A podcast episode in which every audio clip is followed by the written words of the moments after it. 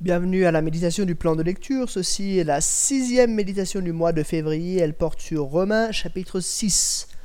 Lecture de l'épître aux Romains chapitre 6. Que dirons-nous donc? Allons-nous persister dans le péché afin que la grâce se multiplie? Certainement pas. Nous qui sommes morts pour le péché, comment pourrions-nous encore vivre dans le péché? Ignorez-vous? Que nous tous qui avons été baptisés en Jésus-Christ, c'est en sa mort que nous avons été baptisés. Par le baptême en sa mort, nous avons donc été ensevelis avec lui afin que, comme Christ est ressuscité par la gloire du Père, de même nous aussi nous menions une vie nouvelle. En effet, si nous avons été unis à lui par une mort semblable à la sienne, nous, nous le serons aussi par une résurrection semblable à la sienne. Nous savons que notre vieil homme a été crucifié avec lui afin que le corps du péché soit réduit à l'impuissance et qu'ainsi nous ne soyons plus esclaves du péché. En effet, celui qui est mort est libre du péché. Or, si nous sommes morts avec Christ, nous croyons que nous vivrons aussi avec lui, car nous savons que Christ ressuscité ne meurt plus, la mort n'a plus de pouvoir sur lui.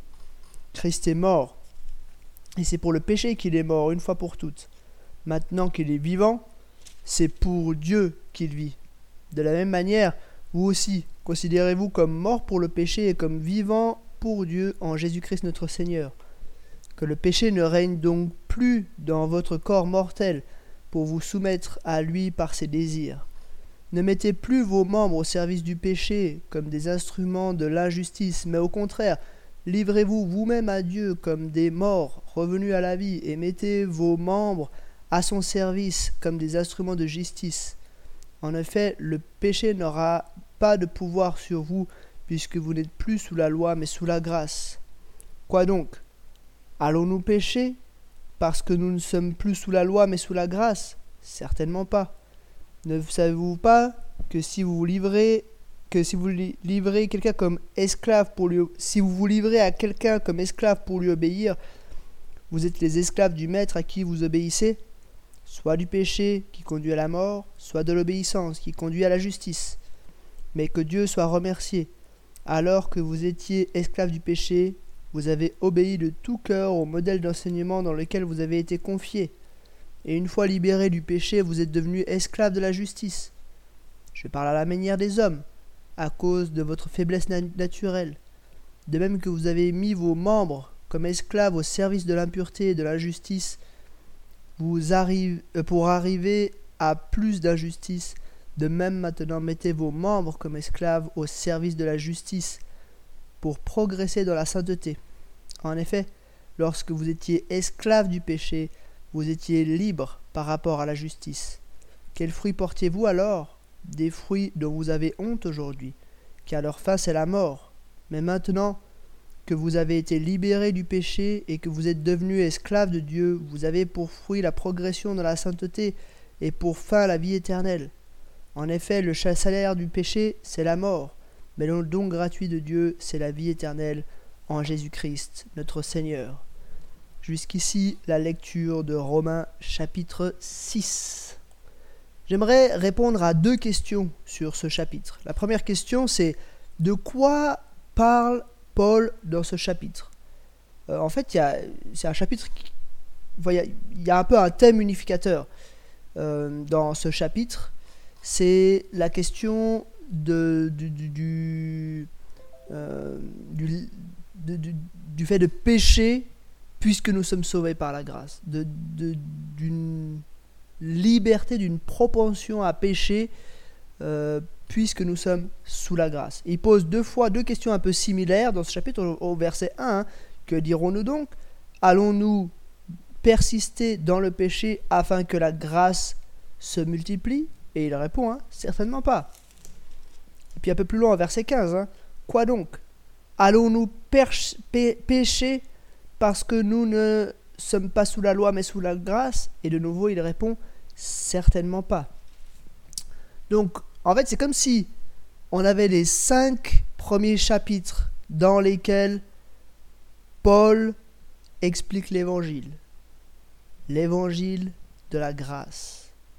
Et puis au sixième chapitre, un petit peu, Paul met en garde contre une mauvaise compréhension du message de l'évangile. Euh, une, mauvaise compréhension de la liberté que nous avons en Jésus-Christ, qui serait prise comme une liberté de péché. Mais ce que Paul explique, c'est justement que nous avons été libérés du péché. Nous n'avons plus la liberté de péché, mais nous avons justement été libérés du péché. Lorsque nous étions sans Christ, on n'avait pas le choix. Il l'avait dit euh, au chapitre précédent, hein, il avait dit que euh, on est tous pécheurs. Dieu nous avait aimés alors que nous étions encore pécheurs. Mais ici, Paul montre que ce, cette grâce n'est pas une excuse pour le péché. La deuxième question que j'aimerais poser à ce chapitre, c'est est-ce que Paul est en train de nous dire en fait que euh, le, chrétien ne devrait plus pécher. Et là, j'aimerais montrer euh, dans le texte lui-même que c'est pas ça que Paul dit. Paul est en train de dire que le chrétien est libre du péché. Mais le vieil homme est encore là. Il peut encore avoir de l'influence. Le nouvel homme ne pêche plus. Mais le vieil homme peut avoir encore de l'influence. Quelques versets pour montrer que Paul ne dit pas que le chrétien ne doit plus pécher. Par exemple, au verset 12, il dit que le péché ne règne donc plus dans votre corps mortel pour vous soumettre à lui par ses désirs. Il ne dit pas ne péchez plus, mais il n'y a, plus ce règne, cette oppression du péché sur le chrétien. Verset 13. Ne mettez plus vos membres au service du péché comme des instruments de l'injustice, mais au contraire, livrez-vous vous-même à Dieu comme des morts revenus à la vie et mettez vos membres à son service comme des instruments de justice. Paul ne pourrait pas écrire cela à des chrétiens si les chrétiens étaient supposés ne plus pécher. Il les encourage à ne plus euh, livrer leurs membres, mettre leurs membres au service du péché. Il les encourage à progresser dans la sainteté. Dernier euh, verset que je souligne, c'est le verset 22.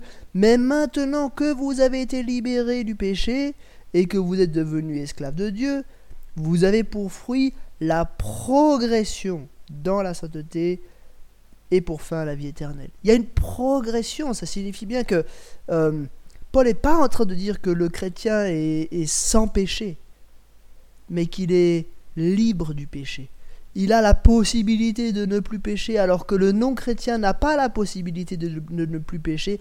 Le chrétien, lui, peut ne plus pécher.